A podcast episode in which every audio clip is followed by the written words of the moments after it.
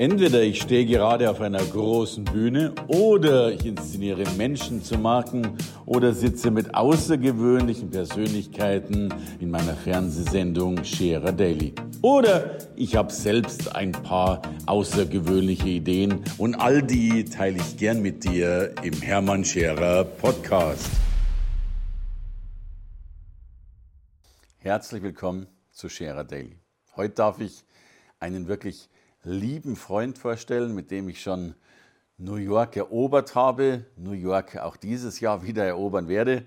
Das ist für mich eine Besonderheit, für ihn relativ normal. Er hat schon neben Europa auch schon ganz Amerika erobert als Buchautor. Er ist selbst Bestsellerautor, hat mittlerweile ein Buch geschrieben mit Jack Canfield, nur um das nochmal in Zahlen zu versetzen, Jack Canfield gilt als der Autor, der am allermeisten Bücher dieser Welt äh, bisher verkauft hat. Wir sprechen, ich habe mir gerade die Zahl nochmal geben lassen, weil sie so unglaublich ist, dass man gerne glaubt, dass man eine Null zu viel äh, dran gehangen hat. Er hat 500 Millionen verkaufte Bücher. Ein Wahnsinn. Allein in China 150 Millionen. Dieser Mann der mit ihm diese Bücher schreibt und selbst ein großartiges Buch geschrieben hat, sitzt heute bei mir. Ich freue mich, dass er in Deutschland sitzt und nicht in den USA. Herzlich willkommen, Ulrich Kellerer. Danke, Hermann, dass ich hier sein darf bei dir. Uli, die große Ehre liegt auf meiner Seite. Ich finde das sensationell. Äh, ich meine, du hast ja auch einen, einen Raketenwerdegang hinter dir. Wie kommt man denn, das weißt du, ich bin immer schon dankbar, wenn bei meinen Büchern mal 100.000 Stück oder sowas verkauft werden. Äh, du spielst jetzt in der Liga mit Jack Canfield 500 Millionen Bücher.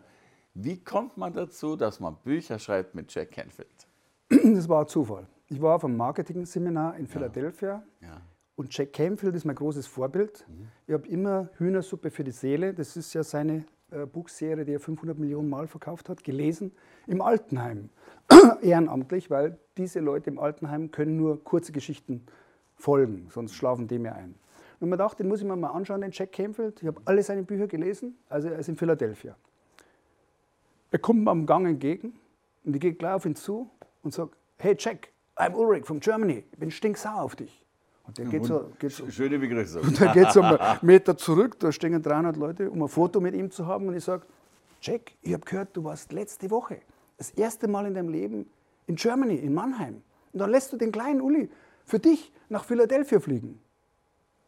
Und lacht und sagt, äh, du, das war alles schon geplant, aber du und deine Frau, ihr seid eingeladen fürs VIP Lounge.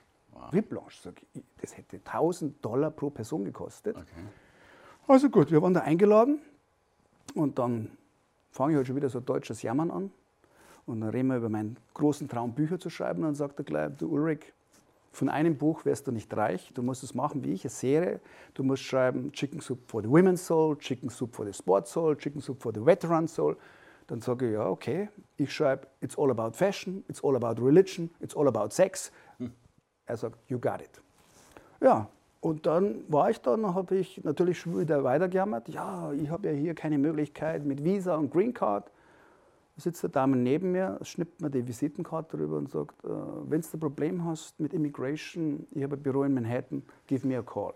Ah. Denke mal, Hollywood. Give me a call. Naja, dann bin ich, vier Wochen war ich zu Hause. Auf einmal kriege ich ein Schreiben vom Büro von Jack Canfield. Er schreibt ein Buch und wenn Jack Canfield ein Buch schreibt, ist es kein Buch, sondern ein Bestseller.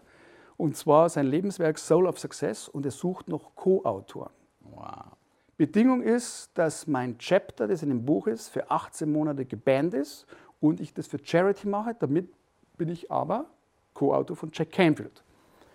Jetzt hatte ich Freunde, die haben gesagt, jetzt hast du zwei Jahre ein Buch geschrieben, du wirst das nicht hergeben. Sag ich, aber es ist Jack Canfield. Ich meine, Jack Canfield. Äh, okay. Dann habe ich das gemacht und dieses Buch Soul of Success wurde in zehn Kategorien in USA und Kanada Bestseller. Und ich war mit ihm dann im Red Carpet, habe meinen Quilly Award bekommen äh, in Hollywood. Und dann hat man gesagt, das ist sein Lebenswerk, es wird verfilmt, er sucht Co-Produzenten. Und weil ich so ein Fan von ihm bin, habe ich gesagt, ich mache auch den Co-Produzenten und war dann auch bei der Premiere in Scottsdale dabei. Ich konnte seinen Bruder und seine Familie kennenlernen und wir sind immer noch ständig in Kontakt. Aber es ist natürlich so, mein Weg hier in Deutschland ist schwer und steinig. In Amerika ist es ein bisschen anders. Die Leute suchen neuen Content, die machen es einem leichter. Hier bin ich in meiner Box gewesen. Ich habe 38 Jahre lang Mode gemacht, habe dafür gesorgt, dass die Leute gut ausschauen. Mit Erfolg? Äußerlich, mit Erfolg, ja. Und jetzt seit vier Jahren sorge ich dafür, dass es dir gut geht. Das ist auch innerlich gut aussehen, Genau. großartig. Du, und der Quilly Award ist das, was du gerade trägst? Genau, das ist der Quilly Award, sehe? genau. Und den kriegt man wann? Den kriegst du als Bestseller-Autor, Okay. wenn du in Hollywood bist. Und da gibt es zwei Awards. Ich habe noch den Expy für Experten Award, wenn du in einem Thema Okay. Experte bist. Wow. Und der wird in Hollywood verliehen. Der wird in Hollywood verliehen. Im Roosevelt Hotel, wo alle Stars und Sternchen eigentlich immer sich die Klinke in die Hand geben. Großartig. Also ich habe in Hollywood mal ein Eis gegessen, aber das war schon so ziemlich alles, was mir da verliehen wurde. Ja. Sensationell. So, und jetzt hast du also mit dem dieses Buch gemacht und jetzt ist dieser Film rausgekommen. ja. War, glaube ich, auch ein Kassenschlager. Dieser Kassenschlager ist auf Amazon natürlich zu kriegen. Heißt auch Soul of Success. Soul of Success. Werde ja auch dort genannt und man kann mich auch im Film sehen, in seinem Privathaus in Santa Barbara. Wow. Also alle Fans können jetzt nochmal gucken. Das ist schon mal großartig. Sensationell. Du, und du hast aber, und ich fand diese Brücke, dass das gar nicht untergeht, so schön. Du machst eben auch Lesungen in Altersheimen. So bist du ja auf Chicken Soup for the Soul, also Hühnersuppe für die Seele Ja. gekommen. Was verbirgt sich da dahinter? Es war so, ich hatte in der Modebranche relativ viel Erfolg, wie du sagst. Ich arbeite für ein erfolgreiches Hamburger Modelabel Closed und war die letzten drei Jahre deren Franchise-Broker. 2013 ist dann leider meine Mutter in ihrem Apartment gestürzt und kam in die Notaufnahme des Krankenhauses und musste notoperiert werden und die Operation ging schief. Sie war danach querschnittgelähmt, Rollstuhl und sie kam nie wieder in ihr Apartment zurück, sondern sie musste in ein Alten- und Pflegeheim. Jetzt ist es so, wir haben in Deutschland eine Wartezeit für Einzelzimmer bis zu zwei Jahren. Es muss erst mal jemand sterben. Und meine Mutter hat immer gesagt, ja Junge, warst schon in der Rezeption, hast schon mal geschaut? Sage ich, Mama, so läuft es nicht, da muss erst einer sterben. Dann habe ich gesagt, okay, man muss ja Lobby zeigen, irgendwas tun. Und war ich in jedem Frühlingsfest, Oktoberfest, Sommerfest im Service und habe 180 Leute bedient. Und Mama war sauer. Ist doch nicht dein Job, du bist der Manager. Dann habe ich gesagt, was wollte ich eigentlich immer? Mein großer Traum war Bücher schreiben. Aber wer soll das lesen? Nichts studiert, kein Professor, kein Doktortitel. Ich habe mir gedacht, super, 80 Prozent sitzen im Rollstuhl, die müssen mir zuhören. Die sind mir ausgeliefert. Du kannst jetzt sagen, Anschlusstermin, bist weg. Natürlich war Mama auch in der Zuhörerschaft und war mein größter Kritiker. Lies lauter, sprich deutlicher, nimm mal einen Schluck Wasser. Wer ist das? Mama. Mama. Aber man arbeitet ja an sich und man wird besser, weil schlechter geht ja nicht. Und so wurde auch meine Gruppe Montag für Montag größer. Und eines Tages war Mama eifersüchtig und gesagt, du, ich komme heute nicht mit. So, sag, geht's dir schlecht? Nee, ich habe schon geduscht. Also ich habe nichts dagegen, wenn jemand frisch riecht. Okay. Um es kurz zu machen, sie bekam ihr Einzelzimmer, stürzte wieder und verstarb. Und dann war die große Frage für mich, meine Mission war erfüllt, Mama hatte Einzelzimmer, machst du weiter oder nicht? Und da ist es so, Hermann, wenn eine Gruppe von Leuten am Ende ihres Lebens, 30 Minuten bevor es losgeht, auf dich wartet und dir sagt, das ist die schönste Stunde der Woche, dann ist in unserer Gesellschaft was falsch. Und die älteste Zuhörerin war damals die älteste Münchnerin mit 108 Jahren. Wow. Und dann sitzen die und am Anfang haben die nicht miteinander gesprochen. Und heute haben wir eine Sitzordnung. Da sitzt die Frau Grammer, da sitzt der Dr. Hahn.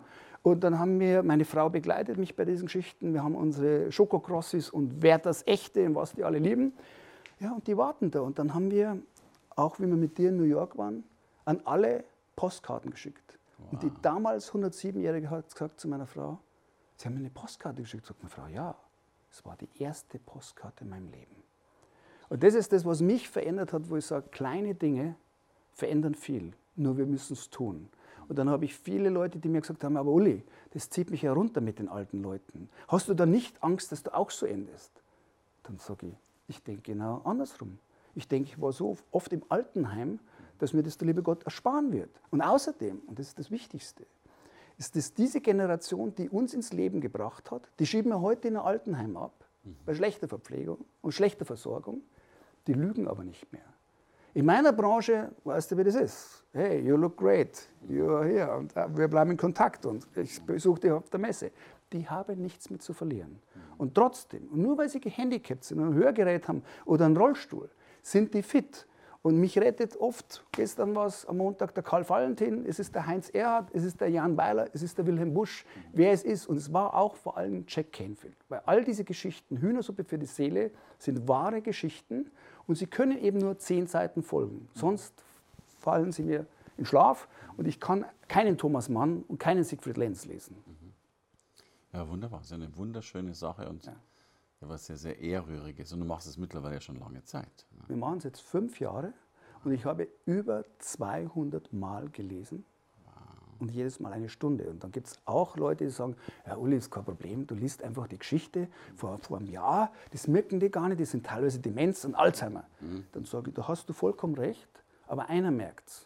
Das bin ich. Okay. Und ich habe diesen Anspruch, jeden Montag besser zu sein wie letzten Montag. Wow. Und ich habe alles aufgeschrieben und irgendwann hat mal einer älterer Herr gesagt, ja, ich würde das auch gerne machen. Kann ich da Excel-Tabelle haben? Und meine Frau, die da motiviert war, hat dann gesagt, ja, das macht sie. Sage ich, kann ja meine Schrift selber kaum lesen. Willst du jetzt für fünf Jahre eine Excel-Tabelle machen? Aber ich habe alles dokumentiert. Also wenn jemand was machen möchte, und ich sage auch, wenn es nicht das Altenheim ist, wir haben in München die Münchner Tafel.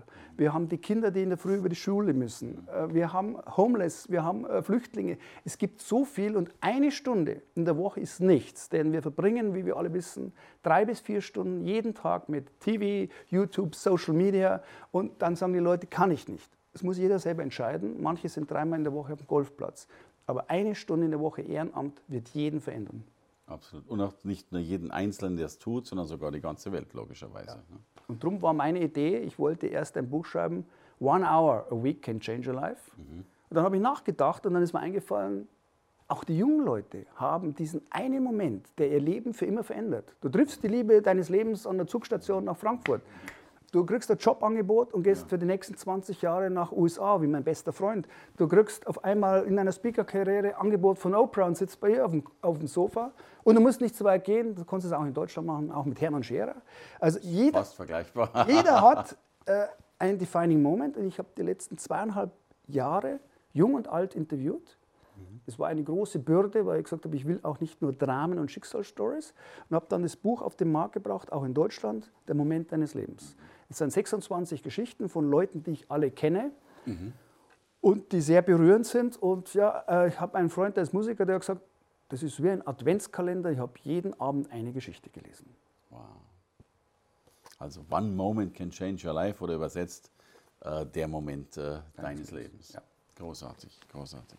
Das heißt, deine Freunde aus dem Altenheim kennen die Geschichten. Es ist sogar so, dass ich zwei Leute im Altenheim mit drin habe, ihre Geschichte. Und das eine ist, äh, wo die Dame gesagt hat, da hat der Vater im Krieg alles verloren, mhm. Millionen, er wurde enterbt. Und ihre Geschichte ist, du kannst zwar arm sein, aber niemals armselig. Und ich habe gesagt, was ich nicht überblickt habe, ist, diese Geschichten können auch zum Vermächtnis werden, weil wenn irgendwann einer nicht mehr lebt, dann ist es ihn und seine Familie, die Geschichte ist dokumentiert. Und es war nicht leicht. Also ich sage gerade bei dieser Seniorin, war so, wir hatten ein Interview so wie wir hier und ich wollte ihr in die Augen schauen mhm. und habe alles mitgeschrieben. Und dann habe ihr das Manuskript zum Lesen gegeben und sie hat hier so wie so eine Grubenlampe auf der Lampe. Und während ich lese im Altenheim, liest sie ihre Geschichte und sagt in die Runde, äh, Herr Kellerer, das ist ja alles erlogen und erstunken. Dann sage ich, Moment, das habe ich doch alles. Nee, nee, da müssen Sie schon noch mal kommen und dann nehmen Sie ein Diktiergerät mit. Jetzt bin ich dann noch mal hin mhm. und natürlich, hier haben wir ja heute iPhone, Diktiergerät. Mhm. Nach einer Stunde sage ich so, alles im Kasten, gehen Sie schon. Hier ist meine Handynummer, wenn Sie noch irgendwelche Fragen haben. Also, es geht einfach darum, dass jeder irgendwo dabei sein möchte, in einer wahren Gruppe. Und ich rede eben nicht von Facebook-Gruppe, sondern dabei sein in irgendwas und es ändert sich auch nicht, wenn jemand 97 ist. Auch diese Leute wollen noch irgendwas haben. Und dieser Montag ist ein Ritual und für mich ist es immer erstaunlich, weil ich sage, ist schon wieder Sonntag. Und ich habe nichts vorbereitet. Dann rushe ich in meine Bibliothek, suche irgendwas zusammen und bin nervös und sage, die Woche ist schon wieder vorbei. Und die Oldies, die sind mir so ans Herz gewachsen, weil ich eben sage, diese Generation hat nichts mehr zu verlieren und die haben so viel für uns getan. Und das ist das Mindeste, dass wenn es einem selber gut geht, giving back to the world. Schön, schön. Also, großartiges Vorbild, dass du da bist. Das ist die, die, die ehrenamtliche Seite in ja. deinem Leben. Aber durch dieses Buch bist du mittlerweile auch als Redner unterwegs, eroberst viele Bühnen, weil One Moment Can Change Your Life trifft ja auf alles zu. Selbst im richtigen Business-Moment, ja. äh, im richtigen Liebesmoment, ja. die richtige Entscheidung zu treffen. Was können wir noch lernen von One Moment Can Change Your Life? Was wir lernen können, ist, dass jeder Moment precious ist und wertvoll. Wir sind immer alle busy, wir sind overwhelmed, wir haben hier zu tun. Ja? Also der Kalender ist voll, du hast schon den nächsten Termin. Wir wissen nicht mehr, wenn du jemanden fragst, Hermann, wo warst du denn gestern um die Uhrzeit? Dann musst du nachschauen. Wir sind getriebener, aber den Rucksack haben wir uns selbst gepackt. Und ich sehe das gerade an den älteren Senioren, für die ist es noch ein Moment wie früher, wo es nur drei Sendungen gegeben hat im Fernsehen. Sie freuen sich auf den Montag und es geht sogar weiter. Die gehen zum Friseur, die ziehen sich nicht an.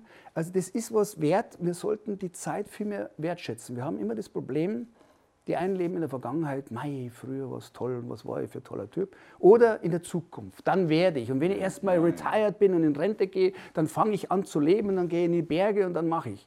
Ich glaube an dieses Konzept nicht, sondern ich glaube wirklich an dieses Carpe Diem und Leben im Moment. Ich bin jetzt hier und mein Handy liegt irgendwo und ich spreche mit dir und dafür bin ich dankbar. Und nicht, oh, jetzt habe ich hier schon wieder und ich bin, es kann in einer Minute vorbei sein. Und wir wissen von Michael Schumacher, von Lady Di und Christopher Reeve und viele tausend andere Beispiele, Negativbeispiele. Ja. Aber wir sehen auch Ed Sheeran hat in einer Woche 370 Millionen Klicks gehabt und er saß vor sieben Jahren noch in der Fußgängerzone. Also auch das Positive ist möglich, nur wir müssen einfach mal zu uns kommen und sagen, lebt im Moment und es geht los mit Awareness, mit Achtsamkeit und dann muss aber Action kommen, weil ich sage, es nützt nichts, wenn du siehst, dass die ältere Dame hier irgendwie in der U-Bahn keinen Stuhl hat oder sie nichts. Wenn du es siehst und du kannst was tun, mhm. geh hin und mach es. Und es geht im Kleinen los, weil ich kann die Welt auch nicht retten. Aber Gandhi hat diesen tollen Spruch gesagt, be the change you want to see in the world. Fang klein an und dann bist du ein Vorbild. Und du weißt es von Kindern, reden kann ich viel, aber sie schauen, was du machst. Und ich mache es im Kleinen und ich bin unterwegs auf den Bühnen dieser Welt. Und auch äh, mein Englisch war nie so gut, dass ich in Philadelphia etc. auf die Bühne gehen kann. Aber ich sage, wenn die Message größer ist wie der Messenger, wow. dann solltest du es tun. Und ich habe selber vier Verluste in meiner eigenen Familie. Äh, ich spüre diese innere Stimme, die mir sagt, Ole, du kannst es nicht für dich behalten, geh raus und helf Leuten. Und das hat mich eben geändert. Wenn du mir vor fünf Jahren gesagt hättest, dass ich irgendwas mal mit Altenheim und Ehrenamt mache, dann hätte ich zu dir gesagt, mir waren meine ganzen Partys und mein Modegeschehen und in Florenz und hier in Mailand und New York, das war mir zu der Zeit lieber. Nur das gehört auch zum Leben. Und das ist wichtig. Sensationelle Botschaft. Und ich glaube, damit dürfen eben auch Menschen berufen sein, die eben nicht so gut Englisch können und dennoch ihre Rede halten. Äh, die Message muss größer sein als der Messenger. Ja, du hast mich eigentlich motiviert. Als wir uns kennengelernt haben, habe ich zu meiner Frau gesagt, warum muss ich eigentlich immer nach Amerika fliegen? Warum muss ich immer zum Brandon Bouchard oder zum Jack Canfield oder in Philadelphia? Sage ich, äh, über einen gemeinsamen Freund der mir schon vor zwei Jahren deine Handynummer gab und sagt, rufen wir den Hermann Scherer an, der ist so ähnlich wie du. Habe ich gesagt, ich kann doch nicht den Herrn Scherer anrufen. Ja. Habe dich natürlich gegoogelt, weiß, was du machst.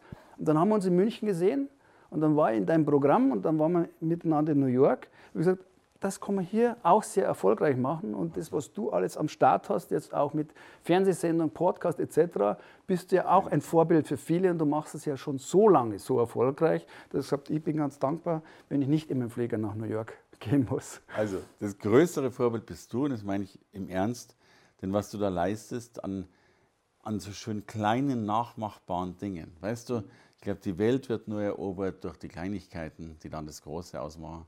Da bist du ein Riesenvorbild, mit Recht vertreten in Millionen von Büchern. Bestsellerautor Uli Kellerer. Danke, dass du da warst. Sensationell. Danke, dass ich hier sein darf.